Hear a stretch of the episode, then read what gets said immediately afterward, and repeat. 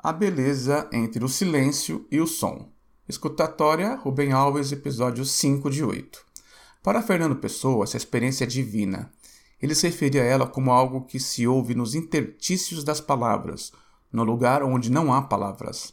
É música, melodia que não havia e, quando ouvida, nos faz chorar. A música acontece no silêncio. É preciso que todos os ruídos cessem. No silêncio, abrem-se as portas de um mundo encantado que mora em nós. Para Rubem Alves, a beleza é isso. Daí a importância de se ouvir os outros. A beleza mora lá também. Comunhão é quando a beleza do outro e a beleza da gente se juntam.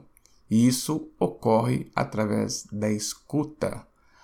Ao praticarmos uma escuta atenta, iremos nos conectar com o outro interpretando melhor as intenções da mensagem e devolvendo algo de valor. Isso fará com que a gente aumente o nosso poder de influência no meio em que vivemos. Continue comigo no blog janeneferreira.com.br e nas redes sociais. E lembre-se, você é responsável pelo seu desenvolvimento. Até o próximo podcast.